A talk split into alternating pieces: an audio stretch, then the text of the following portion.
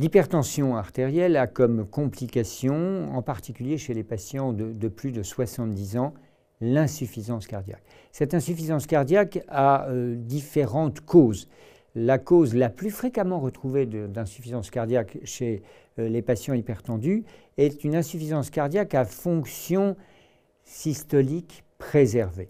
Cette insuffisance cardiaque qui s'accompagne d'un épaississement, d'une hypertrophie ventriculaire gauche et d'un trouble de la compliance euh, diastolique euh, est une hypertension euh, très banale, très banale du sujet âgé qui a un mauvais état artériel, qui en fait augmente sa post-charge et qui de ce fait va avoir un retentissement cardiaque de l'anomalie artérielle qui est la cause de l'hypertension artérielle chez ces sujets âgés.